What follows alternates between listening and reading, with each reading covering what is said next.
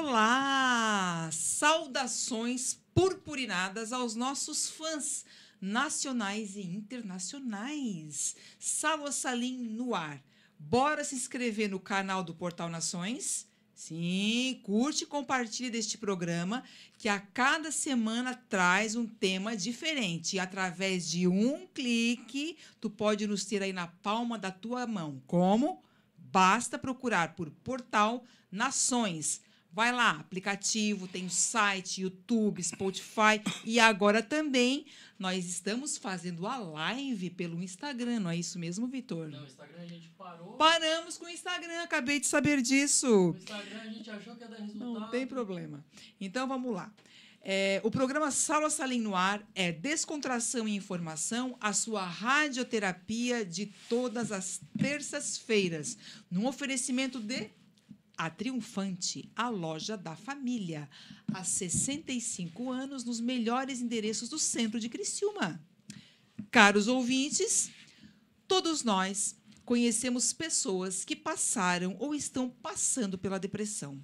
E o que é depressão? Será que é coisa de quem não tem o que fazer? A depressão será que é frescura, fraqueza, falta de Deus? José Floriano Gadonski estudioso da doutrina espírita, está aqui para responder a todos esses questionamentos. Boa noite, Gadonski.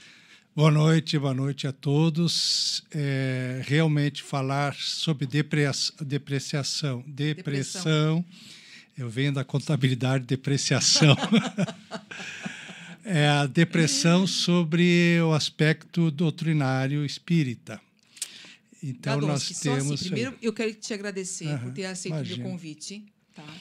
E agora a palavra é tua. O que, que é depressão, Gadonski? Tá, depressão, ah, nós temos estudado as causas, consequências e o tratamento. E nos baseamos muito nas obras básicas da doutrina. O Allan Kardec, que codificou toda a nossa doutrina, nos fala: as aflições na terra são os remédios da alma. Elas salvam para o futuro, como uma operação cirúrgica dolorosa salva a vida de um doente e lhe devolve a saúde. É por isso que o Cristo disse: Bem-aventurados os aflitos, pois eles serão consolados. A depressão, ela tem várias causas. Para nós espíritas, nós costumamos dizer que a depressão e o suicídio são doenças da alma. Porque tudo é pensamento e o pensamento é originário da nossa alma. Então, sabemos que a depressão é um estado da, de espírito, da alma, que leva muitas vezes a pessoa a se desligar das atividades rotineiras por ser achar incapaz de enfrentar um problema ou outro. Sabemos que o suicida não quer morrer. Ele deseja libertar-se dos seus problemas. Só que ele vem numa apatia, num isolamento, numa fraqueza física e mental, e ele se acha no fundo do poço. Então ele acha que não tem mais motivo para viver e entende muitas vezes que a saída é o suicídio. E nós sabemos que o suicídio é algo extraordinariamente negativo. Deixa duas heranças perigosíssimas e difíceis de recuperar. Primeiro, a herança para o próprio espírito, porque ele interrompe a vida que Deus lhe deu na terra. Então ele leva para o plano espiritual essa herança. A gente costuma dizer, se ele veio com uma programação para viver na Terra 80 anos e ele, aos 50 anos, resolve tirar sua vida. Que tirar a vida é uma força de expressão, porque a vida ele não tira, a vida é única que Deus nos deu. Ele interrompe essa encarnação. Então ele fica com 30 anos uma energia extraordinária que ele leva para o espírito no plano espiritual. E para onde ele vai? Ele vai para uma região afim do seu estado de espírito. E ele lá vai se achar em tremendo sofrimento e mas muito lúcido. Ele, ach, ele entendia que acabando com a vida ele esquecia todos os problemas, mas não. Ele tem uma energia extraordinária que ele vai ter que passar todos esses 30 anos para acabar com essa energia. Isso leva a um sofrimento terrível. E se ele tinha 30 anos para passar aqui na Terra, mesmo com dificuldades, sofrimentos, no plano espiritual, esses 30 anos pode triplicar devido à dor. E aí que ele busca realmente entender que o suicídio não foi a saída. E a outra herança é que o suicida deixa para os seus entes queridos, deixa para a família, para os filhos, para os amigos, e por vezes deixa familiares em profunda depressão. Então, ele tem uma responsabilidade muito grande com quem ficou neste plano. Gadonski, a palavra depressão, ela deriva do latim aterrado, abatido. Ou seja, a pessoa se sente aterrada, Sim. impedida de visualizar solução para os seus problemas, superar os seus desafios. É claro que esse aterramento leva lá ao abatimento. Como é que a gente pode remover esse abatimento dentro da percepção espírita? É, é através de um tratamento só. Porque a depressão é entendida com estágio transitório. A pessoa não veio para viver uma depressão todo o seu período na Terra. É um período que ela está passando com enormes dificuldades e a doutrina ela oferece, através das casas espíritas, tratamentos. Então, a leitura, para a gente se entender, entender a, a, depressão. Por exemplo, tem um livro de Joana de Ângeles, que editou para o Divaldo Pereira Franco, Vitória sobre a Depressão. E ali já encontramos, podemos afirmar que na maioria dos transtornos depressivos, as causas apresentam-se como de natureza espiritual. Se são espirituais, a casa realmente tem vários tratamentos. Então, qual é o tratamento? Ah, o tratamento ele consiste, é, primeiro, entender qual é a sua depressão, qual é a origem. Então, o tratamento, por exemplo, que busca o tratamento da cura, porque a cura está na pessoa, não está no médico, não está na medicação e não está na casa espírita. O tratamento, sim, ele é médico e espiritual, mas a cura está na pessoa. Porque todo depressivo encontrará contribuição no espiritismo nos bons espíritos. Excelente concurso à recuperação da saúde e da alegria. Então, ou seja, quando ele adentra a casa espírita buscando o tratamento, ele vai ter ali várias atividades. Primeira coisa que vai passar, ele entender que é um espírito, é filho de Deus, ele está passando por uma fase difícil, ele precisa espiritualizar-se ele precisa valorizar mais o espírito que é, e não a matéria, não o título que ele carrega, não a formação, não o seu nome e sobrenome. Não. Ele tem que entender que realmente ele precisa saber que ele é um espírito encarnado temporariamente. Segundo passo muito importante que se orienta é desapego desapegar-se de bens materiais, desapegar-se de sentimentos negativos que a gente carrega. Nós, em geral, carregamos muito, ficamos mastigando o problema que às vezes não tem o devido valor, não tem. Às vezes nos desencontramos de uma pessoa e a gente fica num profundo sofrimento e essa pessoa sequer sabe que nós temos, estamos nesse estágio. Então a gente tem que desapegar. O relacionamento de uma pessoa com a outra não dá o direito de posse, absolutamente. Não é para a gente costuma dizer é, minha esposa, meu filho, minha neta. Esse meu é força de expressão. Ninguém é dono de ninguém, nem no casamento. E o casamento, a tendência é dar certo se, se cada um respeitar a individualidade do outro. Então, desapegar-se é perdoar sempre. A prática do perdão é a coisa mais difícil e maior que nós temos. No momento que a gente fica realimentando raiva, sentimentos menores de ódio, querendo vingança, isso nos consome energia muito boa. Então, perdoe. Ah, mas eu tinha razão. Mesmo assim, vá lá e se, se desculpa com a pessoa. Aí, indo desculpar-se, a pessoa vai ver que ela errou e ela vem te pedir perdão. E outra, libertar-se.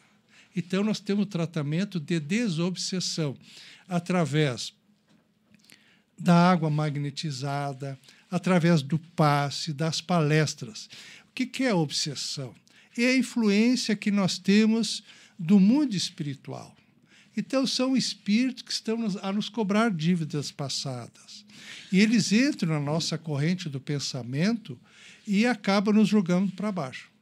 O Gadonsky, a, a, a depressão ela é uma doença grave, mas que hoje ela conta com uma série de tratamentos e esses tratamentos nunca deveriam ter, ser isolados, que é isso que eu estou entendendo que tu está falando. Ou Exatamente. seja, se o depressivo está em tratamento, a tratamento farmacêutico, Sim. é imperativo, é importante que ele não esqueça os tratamentos espirituais. Exatamente. A toda né? casa espírita oferece atendimento fraterno.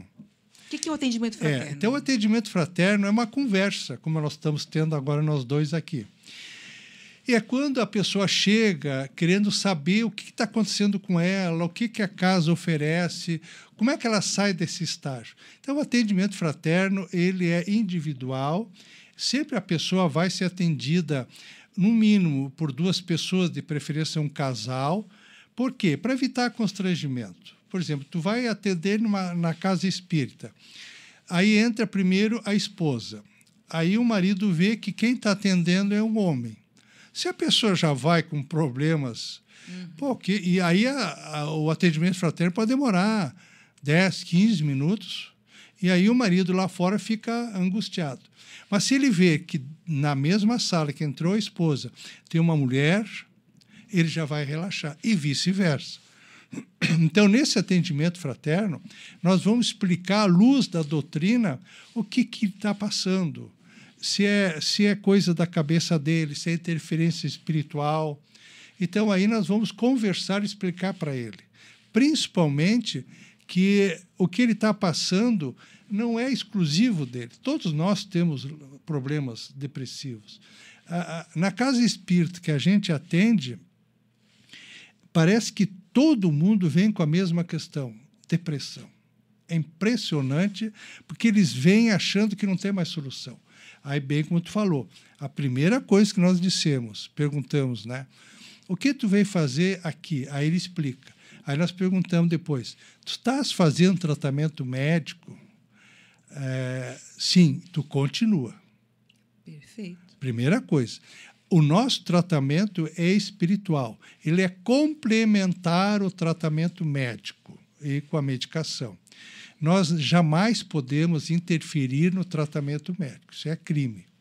Então, no, e, e, incrível que pareça, muitos pacientes vêm à, à, casa espírita, a gente chama de paciente, porque a, recomendado por, por médicos. E não médico espírita, médicos. Porque eles veem que a pessoa. Porque o médico, quem trata desse assunto, ele tem muito conhecimento. E ele sabe o lado é, físico do paciente, lado emocional e o lado espiritual. Aí acostumamos atender, a pessoa diz. Aí a gente também pergunta: tu chegou aqui por quê? Como tu soube? Não, me foi indicado um amigo. Um chega a dizer: foi um médico. Porque nós respeitamos muito a ciência. E aí a gente pergunta: estás fazendo tratamento médico? Não está? Então a gente diz: é, nós vamos fazer contigo um tratamento espiritual.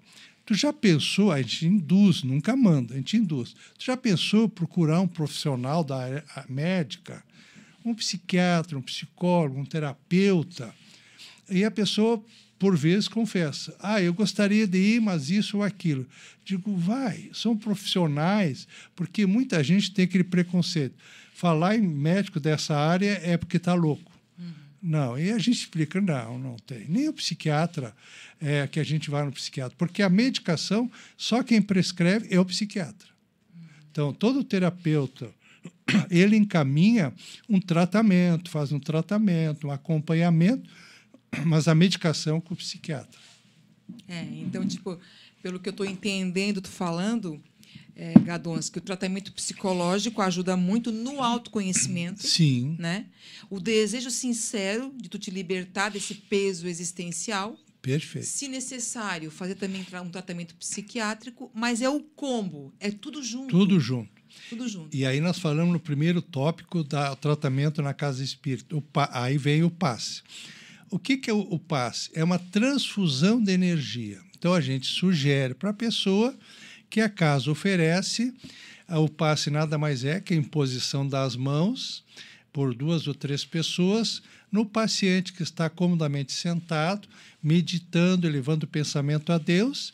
E, o, e as pessoas que estão trabalhando estão pedindo a Deus, a espiritualidade maior, a troca da energia desse paciente. É um dos caminhos. Se a gente vê que a pessoa, por outra convicção religiosa, não aceita o passe, não tem problema nenhum. É a critério dela. A gente sempre diz: nós sugerimos o passe, nós sugerimos a água magnetizada. Aí o que é água magnetizada? A pessoa deve levar, quando está consciente da necessidade, um recipiente com água natural, não gelada, que é colocada junto com as demais para, através da prece, da imposição das mãos, aquela água é magnetizada com os lenitivos do plano espiritual. Então, a água, porque a água é o único elemento da natureza que retém uh, os fluidos do plano espiritual. Como se diz, a água lava a alma da gente. Quando a gente tem o hábito da água magnetizada, a gente deve tomar em jejum, antes do almoço, antes de deitar. Isso faz um bem extraordinário. Gadonsky, é, dentro da doutrina espírita, se ouve falar muito na expressão obsessão, obsessor, que é, trata-se de uma entidade, de um espírito, que ele pode estar perturbando, certo? certo? Então, tipo assim, a obsessão ah. nem sempre é a causa da depressão. A gente não pode colocar toda a culpa na depressão. Ela pode ser o efeito, né?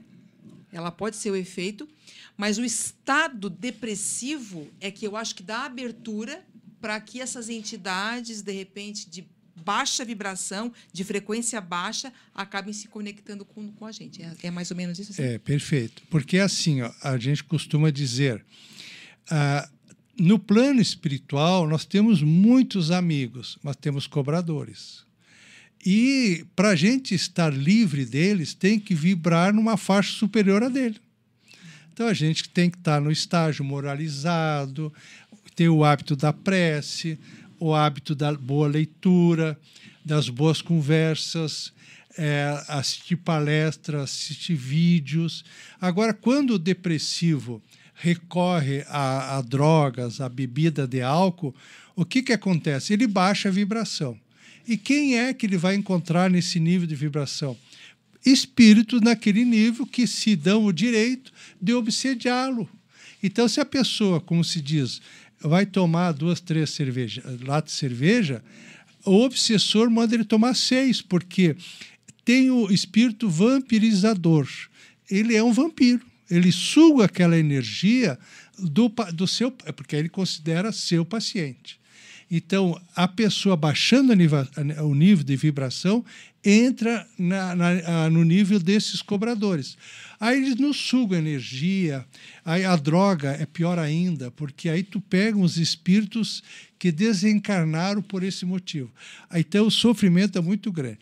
Então, por isso que é importante, quando chega um paciente na casa espírita, nós oferecemos o passe, porque vai trocar a energia dele nós oferecemos a água, pedimos para assistir palestra, que ele tem que trocar a tela mental.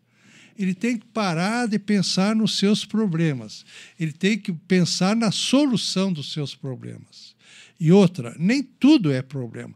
São ocasiões para a sua regeneração, para o seu trabalho. Então ele não pode transformar tudo em problema. Tem pessoas que dizem assim: Poxa vida, hoje é domingo de noite, a mãe já tem que trabalhar. Meu Deus, agradeça a Deus ter uma oportunidade de trabalho. Não pode transformar o trabalho numa carga, num castigo. Então, é, essa mudança de tela mental tem que ter. E outra coisa, né, Gadons, que não, tu não podes dizer que qualquer tristeza é uma depressão. Não. A tristeza, ela é a companheira da vida, né? Não, e o estado de tristeza, melancolia é até agradável. Quem não gosta, né? É, curar uma, lá, é, curar um chorar. pouquinho de mágoa, dar uma chorada. É, é bom, é bom. Agora tem limites, como se diz, né? Uhum. Tu não pode passar mais de uma semana triste, ah, isolada. Não, não, porque aí a tendência é entrar na depressão. Porque o que, como é que chega na depressão? É que nós, por vezes, criamos problemas, Só vou te interromper. tá? Lá dentro do, da- do- dentro do Evangelho, no Evangelho, fala sobre os tormentos voluntários. Exatamente, isso. é isto. O que, que é um tormento voluntário? É a quantidade de dor que a gente não tem, Sim, mas que a gente cria. É isso que a gente busca. é E exatamente. que provoca exatamente isso: a depressão, É. a angústia, doenças de todas as ordens. Agora, por favor, continue. É, então, tipo assim, a pessoa não suporta um não da pessoa amada. Então já se sente o último das pessoas, ele me abandonou, aí ela, ela é uma, eu estou decepcionado com tal pessoa. A decepção é da pessoa que se sente de- decepcionada, porque assim, em geral, a gente delega para os outros a nossa felicidade e a outra pessoa também quer a mesma coisa de nós. A gente costuma dizer que no relacionamento a dois tem que ter equilíbrio. Um não pode querer ah, interferir na felicidade do outro. Tem que ser um apoio, tem que ser um- algo assim agradável. É parar com as cobranças, né? E enxergar só problemas. É oportunidade do relacionamento. Ah, meu filho me incomoda de manhã, de tarde, de noite. Não vê o, o- o filho como um problema. Aí tu entra realmente no estado de melancolia e para depressão é, em seguida vai. Então nós precisamos cuidar do nosso pensamento. Jesus já disse: orai e vigiai. Então, vigiai os pensamentos, vigiai as ações e, principalmente, vigiar o uso da palavra. Eu vejo como o pensamento, ele é, se tu não, se tu não doma ele, ele é um cavalo chucro, né? Ele Exatamente. te derruba. O pensamento é energia. A gente está pensando com saudade de alguém, está irradiando aquela saudade positiva, saudade. Mas quando a gente está com um sentimento negativo, tu irradia e o que, que acontece? Tu vai apagando a tua luz pessoal através dos pensamentos negativos. Então nós temos que cuidar muito. Outro instrumento que a casa oferece são as palestras. Em geral, as palestras, quando a pessoa vai assistir a palestra, por exemplo, esse tema depressão, nós fizemos em várias casas espíritas, às vezes lá eh, quem está fazendo a palestra vê o movimento do- das pessoas na plateia. Um cutucando no outro, isso é para ti, né? Não, é para os dois. então, nunca é para a gente, é sempre para o outro. Então, a palestra, porque a palestra são sempre feitas em, em cima de um tema. Aí a gente desenvolve o tema. Então a gente tem mais tempo para falar, para explicar aquele tema. E uma outra coisa muito importante é a biblioteca. Ah, sugere livros, vamos trocar. A televisão é boa, é ótima, mas não podemos ficar TV dependência, nem com nossos filhos. Nós não podemos. ah, o filho acordou, já bota na frente da televisão e a pessoa vai, se, vai cuidar de si.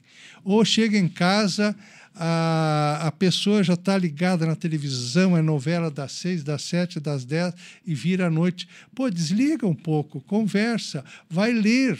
Claro que é bom. Quem não gosta de um filme, uma novela, mas vamos selecionar também o que assistir. E aí, uma outra questão que as casas oferecem é a desobsessão coletiva. Por exemplo, o Circo da Luz, toda, toda semana nós temos um trabalho de desobsessão coletiva. Como é que funciona isso? É, então é assim, ó, a pessoa vai assistir a palestra e ela é convidada à reflexão e aceitar o tratamento. E é dito para a pessoa que a casa tem um gru- grupo, às vezes até dois grupos de médiums que ficam trabalhando eh, a desobsessão. Então, nessa, nessas salas, os médios acabam recebendo comunicação de espíritos que vieram acompanhando pessoas que estão lá na plateia. Então, nós chamamos de a, a, de, a, desobsessão coletiva. Enquanto lá na plateia nós estamos abordando um tema, estamos fazendo o passo coletivo, nós estamos explicando um tema, e aí muitas pessoas entram a, a, junto ali na plateia com, com seus espíritos que possam entrar assistir a palestra também. Aqueles espíritos que são vingativos, de baixo calão, de baixa vibração, ele não adentra na casa espírita, porque a casa espírita é, é blindada por correntes fluídicas que deixa lá fora. Aí, na sala de, do tratamento da desobsessão, sim, eles são pinçados para serem orientados, doutrinados, explicado para eles uh, o mal que estão causando para alguém. E eles para eles se convencerem que o maior prejudicado da obsessão é o próprio espírito, muito mais do que o encarnado que é a sua vítima. Então, esse é o trabalho de desobsessão. O Gadonsky, a depressão, ela tem a ver com a monoideia? A pessoa ficar naquela, naquela ideia focada, uma, um, um, pensamento só, um pensamento só, ou só de ódio, ou só de raiva, ou só de desejo de vingança. É isso, mais Exatamente. ou menos? Exatamente. Assim? É aquele pensamento fixo, né? Então, a pessoa, ela entende que ela pinça uma ideia, um momento, e fica se martirizando com aquilo. Ela, ela pode estar ah, digamos, numa atividade profissional. Ela tem dificuldade de se concentrar no trabalho porque a ideia vem porque ela deu guarida àquela ideia. E, e, a gente sabe quando a ideia não é boa, quando não é nossa ideia. É só nós fazer uma, uma, uma pesquisa. Eu, particularmente, costumo fazer o quê? Quando estou com uma, a tal de ideia fixa, que, quando eu sinto. Porque, por vezes, tu fica, digamos assim, ruminando, como se dizia antigamente, uma ideia, um pensamento. Aí o que, que eu penso? Puxa vida, por que, que eu estou pensando tanto nesse assunto? O que, que eu posso? Qual é a solução que eu posso dar? Então aí eu vou estudá-lo, porque se é, eu penso sempre assim, é meu, eu tenho que absorver. É, se, é do, se é de um obsessor, aí por o pensamento, eu vou orar por esse obsessor. Então a gente tem que cortar essa ligação. E a melhor coisa é a prece.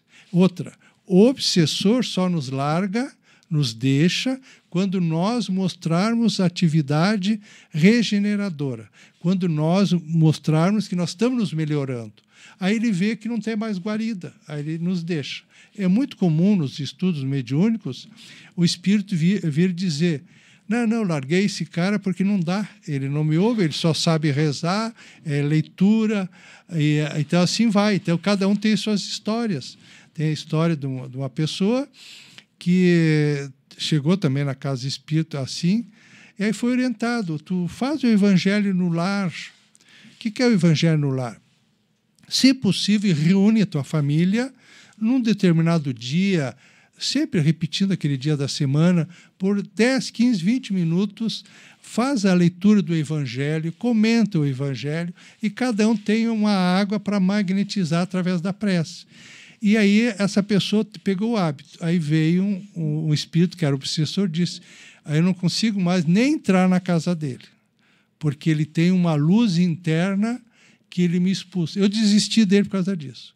Ele pegou uma fé tão grande e aí eles, obviamente, eles elogiam o espiritismo de outra maneira, né? Também, que nós estamos tirando pessoas dele. Não, e também o evangelho no lar é interessante, importantíssimo, imperativo, eu diria, porque também o teu obsessor tá, tá, tá ouvindo o que tu está falando. Exatamente. Quando tu está falando em voz alta, tu abre o evangelho, Exatamente. ali tu abre uma, uma parte aleatória, começa a ler em voz alta e ali tu, tu começa, de repente, a discorrer sobre o assunto, ele também está ouvindo. Sim. Se ele vai absorver ou não, ah, é outra é. coisa. Mas se ele sentir que tu está mudando de pensamento, de atitude, é aquela história. É, é o cobrador diz: ah, vou cobrar outro, esse aqui não vai me pagar mesmo. Ele já tem outro estágio. Gadonsky, o, o Divaldo tinha um, ah, um obsessor. O Divaldo tem cada história fantástica, né? Tu, tu, tu pode, poderes contar aquela história que aparece no filme do obsessor dele, que é incrível. Não, né? eu não me lembro não desse. Lembra? Eu conheço umas histórias dele que ele fala. Ele já teve um obsessor que ele estava em São Paulo, é, caminhando assim, olhando uma vitrina, e, e um, uma pessoa, um transeunte, deu um soco nele, derrubou. Aí o, a pessoa que bateu nele, né? Entrou em desespero, levantou o Divaldo e começou a pedir desculpa, o senhor me perdoe, me perdoe, eu não sei por que, que eu fui lhe bater, nem sei quem o senhor é. Aí o Divaldo disse, tu te acalma, meu irmão. Porque aí, obviamente, vem várias pessoas em volta. Aí pegou o cara pela mão, chegou num lugar mais reservado e disse, meu irmão, não foi tu que me bateu. Eu, aí se apresentou, sou Divaldo, sou espírita, Cara, já veio falar no senhor. Então, quem me bateu foi um obsessor meu. Ele te usou. Então, aí, aí o que, que aconteceu? O Divaldo não, não revidou, é óbvio, né? Não chamou a polícia nem nada, porque ele sabia que o cara não era culpado. Então aí vai do entendimento. Ele conta muito também uma história que ele estava na praia caminhando, né? Também veio bater nele. Então o Divaldo ele tem vários, vários que vêm. Eu sei que teve um obsessor em específico, do Divaldo Pereira Franco, uhum. que no final ali do filme uh, ele passa o filme todo perturbando e querendo mesmo fazer com que Ah, ele tá, caísse. tá, aham. E no final do filme, a mãe desse obsessor acaba Ah. encarnando. Acho que ela é abandonada na, eh, na, na- na porta da mansão do caminho. É. Isso. E o Divaldo, claro, sabendo de tudo, É. acolhe aquela criança. Aham. E na hora que o obsessor vê que ele está acolhendo a própria mãe dele, ele Sim. fala: Tu vais acolher a minha mãe? Exatamente. É, agora me lembrei. E o Divaldo fala: Claro que vou. E ali então acabou, Acabou a obsessão. a obsessão. Acabou a é, obsessão. é, a, a, a, a obsessão é exatamente assim. Ela interrompe no momento que a pessoa muda mesmo. Ah, o Divaldo tem histórias fantásticas. Eu sou muito fã dele, assisti os vídeos dele. Então, ah, nós temos que entender assim, ó, quando a gente sente que o pensamento não é nosso, que a gente começa a ver pessoas amigas que não, não estão nos correspondendo, ele se torna um instrumento do nosso obsessor. Então, nós temos que orar sempre pelo obsessor. Não para ele nos largar, orar que ele melhore, que ele tome um rumo. É o que a gente faz na casa espírita. Orienta o obsessor. O Ga- o Gadonski, alguém pode estar nos perguntando, tá, mas como é que eu sei quando que esse pensamento que eu estou tendo é meu ou é, de repente, de um obsessor? Aí que a É pessoa- simples, né? É, é aquela história de conhecer a ti mesmo. É. né? Conhece a ti mesmo. Então, nós temos que nos conhecer. E aí é óbvio que a pessoa, com a vivência, um pouco de leitura, vai ver que ele sofre muita influência. E aí a pessoa tem que tomar uma, uma consciência assim. Entre encarnados, ele costuma, é como se diz, alugar alguém, pegar o pé de alguém, isso é uma obsessão. Então, assim é o mundo espiritual. Vêm os cobradores a nos cobrar. Aí fica interferindo na nossa vida, incomodando-nos o dia inteiro. Então, cabe a nós eh, fazer uma análise, fazer uma introspecção. Poxa vida, eu estou pensando contra tal pessoa, mas por que essa pessoa não me fez nenhum mal? Não, não tem, né? Até gosto dessa pessoa. Então, ele vai saber que esse pensamento não é dele. Então, quando a gente fixa muito no pensamento, a gente tem que fazer. É muito comum também é, a influência de parentes, olha só, parentes desencarnados que se aproximam de nós por amor e saudade. Só que eles nos sugam a energia. Então, aí cabe, isso a gente eu já também atendi pessoas dizendo eu não tiro da cabeça ah, o meu avô, que faleceu tanto tempo, e eu estou com os cacuetes dele, estou com os pensamentos dele. Então, eu digo, então, graças a Deus, tu tem consciência que não é teu, que é do teu avô. Então, o que, que o teu avô está querendo? Prece.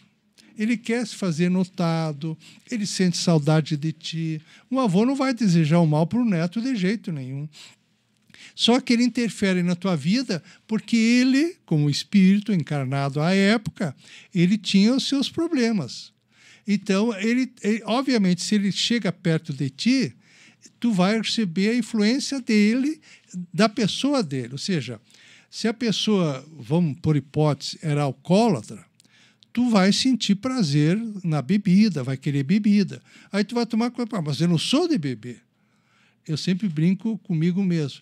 É, é, dois tipos de espírito que não vão me pegar. é alcoólatra e vinculada à droga. São duas coisas que não me pegam. Então eu sempre digo, acha outro meio, É, outra fraqueza minha. Porque o espírito, tu falou antes também, é interessante, é, os espíritos nos pegam na nossa fraqueza. Isso.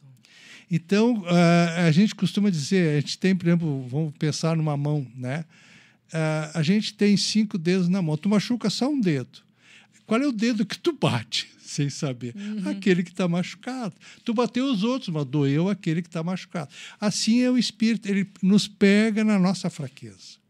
Então, voltando aqui à a, a, a questão da depressão, também nos diz assim: depressão, estado de espírito de melancolia. Olha como é que começa: melancolia, tristeza ou desespero.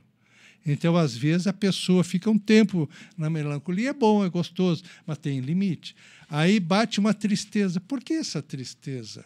Em geral, a pessoa teve uma decepção, ou um parente muito próximo fez a passagem, a desencarnação, e a pessoa fica com o pensamento fixo. Aí a gente orienta.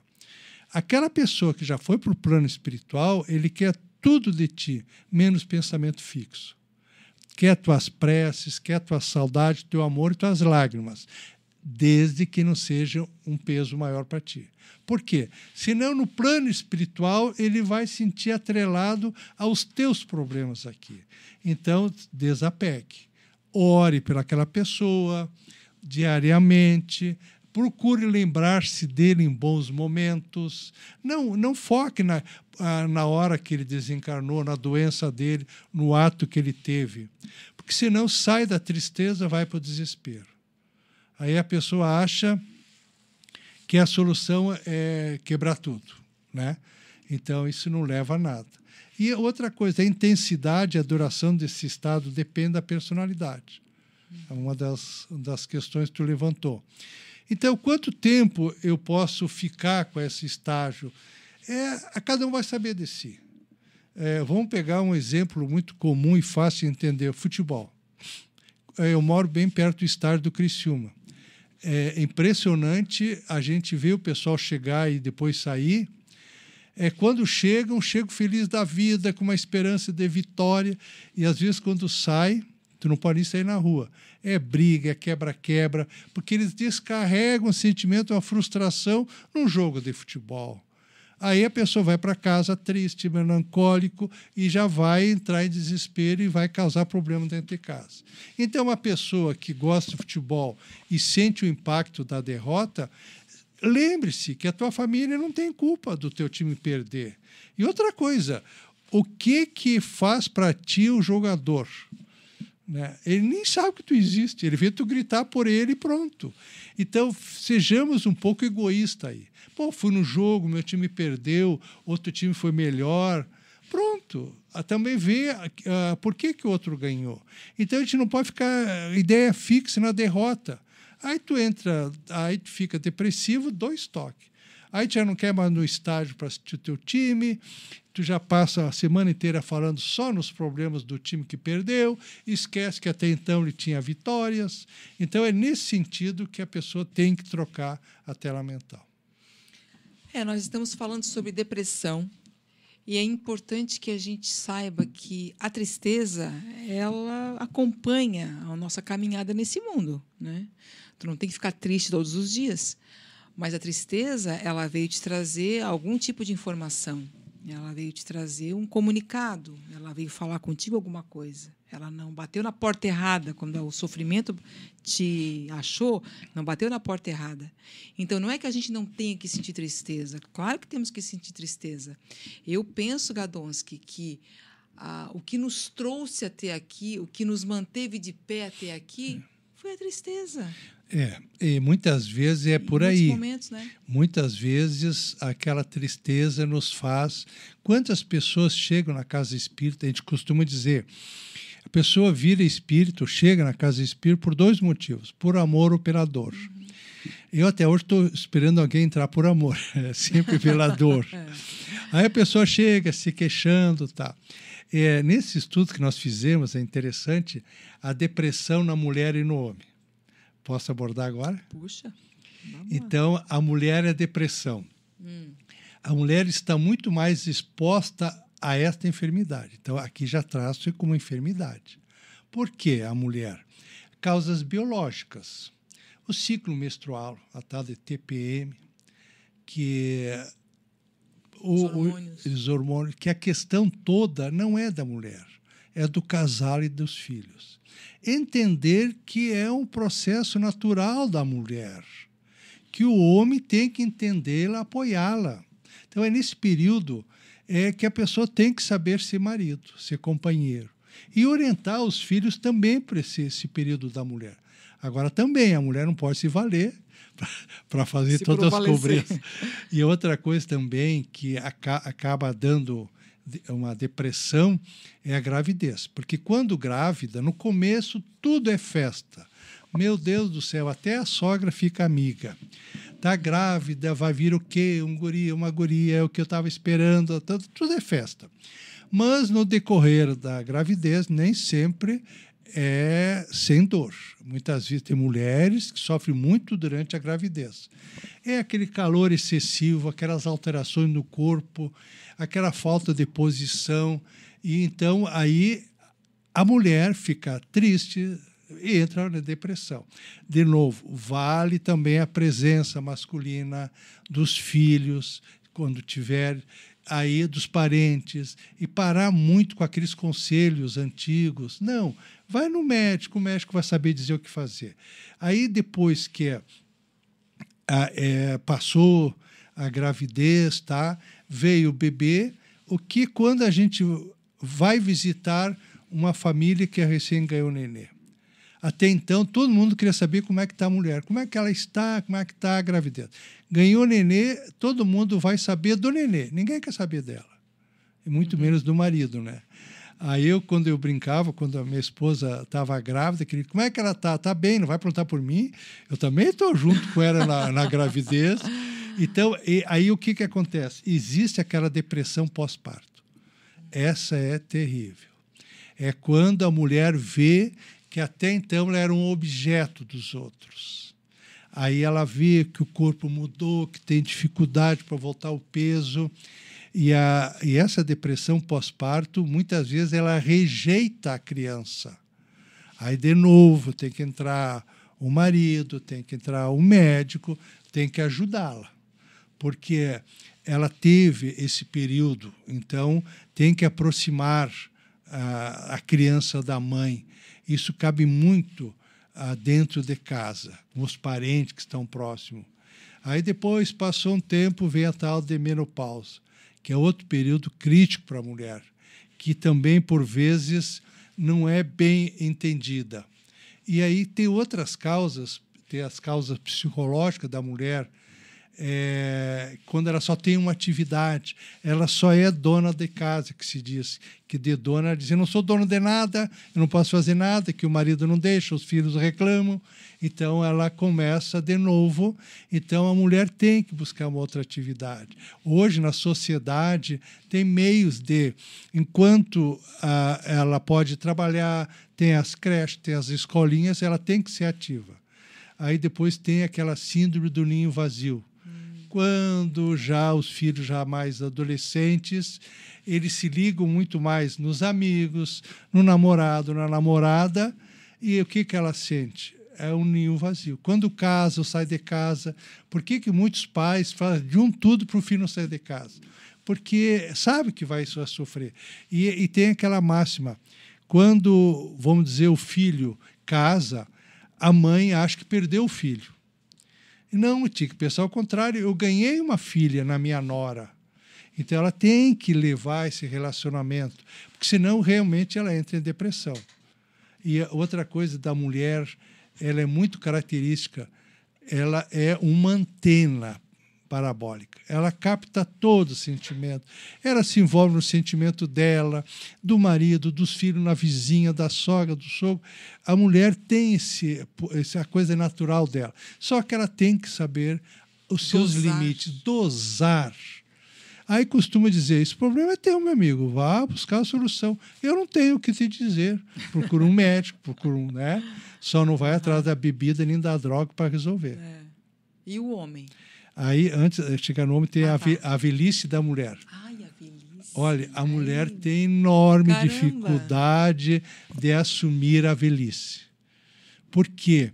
É, é lógico que a mulher, com a idade, ela não, não desperta mais aquele interesse dos outros, e às vezes nem do marido. E aí também entra a questão do marido entender da esposa como ela é, amá-la como ela é. Só que a sociedade cobra muito, né? E às vezes a pessoa chega na velhice, a mulher não se cuida mais. Não, hoje temos mil clubes da terceira idade. Até eu frequentei um clube da melhor idade. Eu brincava, mas que melhor idade é essa? Minha melhor idade quando era 20 e poucos anos. Mas é isso. Então a velhice judia muito da, da mulher. Entrando na depressão do homem. Tá. Os homens são mais propensos ao suicídio do que as mulheres. Olha só. Então, é, o sexo fraco, forte. O sexo forte é a mulher. Nós, nós não falamos no suicídio da mulher pela depressão. O homem, sim. Ele, ele quando está em depressão, a tendência é muito mais que os homens, estatisticamente, cometer o suicídio. Olha que só. Porque o homem, ele, ele é muito milindrado. Ele, em casa, ele era muito paparicado, e também pela esposa e pelos filhos. Porque Aí ele não fala quase dos seus problemas, ele não, se, ele não se expõe. Ele se tranca, é isso. Ah. E outra, aí ele vai trabalhar. E lá ele tem um chefe, lá ele tem que obedecer, lá não é mais ele. Na autoridade Ah, em casa. Ah, é autori- aí ele descarrega em casa. Aí os homens nem sempre aceitam receber um tratamento adequado. Ele não gosta de ir a médico. Ele não gosta, imagina, ele tem um preconceito contra médico, psiquiatra, então, Deus o livre, é para louco. E ele não aceita, ah, vamos no centro espírita tomar um passe. Não, isso é coisa de ignorante, é coisa disso, daquilo. É, é raro quando o casal procura a casa espírita. Mas quando procura o casal, quando a gente atende -o separadamente, normalmente começa para a mulher. A nós sempre dissemos: primeiro tu busca te fortalecer, depois tu traz o teu esposo para cá. Tu vai trazê-lo pelo teu exemplo de melhoria. Tu vai, vai fazer o quê? Entenda que o homem tem na, na sua natureza biológica e psicológica autoridade, uma pseudo-autoridade. E então tu faz o seguinte, tu faz de conta que quem manda é ele e tu faz as coisas a teu jeito. Porque o homem gosta de sentir-se que aqui mando eu, mas não sou amado, sou odiado. Então a mulher, ser mais inteligente, tem que fazer entender que é ele que está mandando. Outra coisa, ah, isso vale para os homens.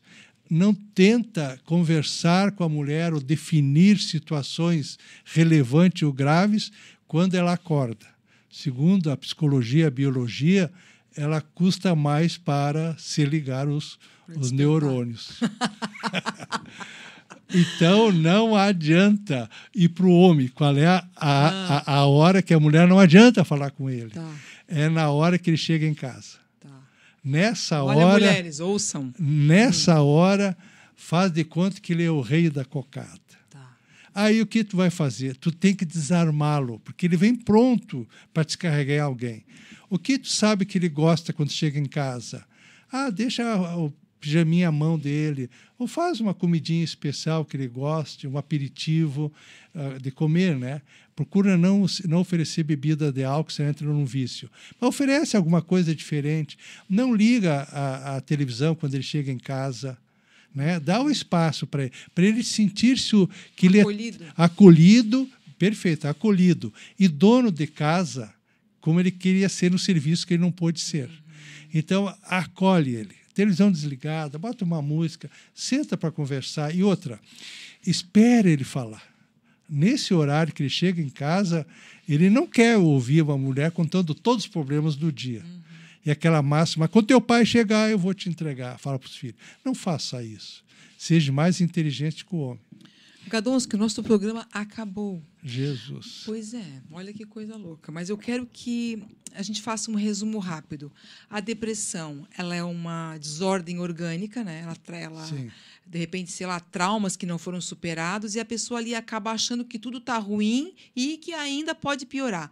A depressão, ela tem cura Sim, sim, Né? sim. e aí ela tem cura de acordo com isso que tu relatou, Exato. é um combo. Exatamente. Certo? Agora eu vou deixar para tu finalizar, então, o nosso programa. Então é assim: todo depressivo encontrará contribuição no espiritismo e nos bons espíritos. Excelente concurso à recuperação da saúde e da alegria.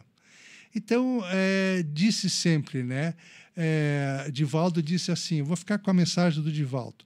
Ninguém renasce no mundo físico para sofrer, senão para reeducar-se, para recuperar-se dos delitos infelizes, para crescer na direção de Deus. Porque nós cometemos muitos delitos infelizes nesta encarnação e em muitas outras. E uma frase que eu gostei também, que eu, que eu acho que aí faz aí um pacotão de tudo que a gente falou, mesmo que nós estejamos em situações com tristeza, com depressão, em algum momento desfavorável da tua vida, te mantenha em movimento.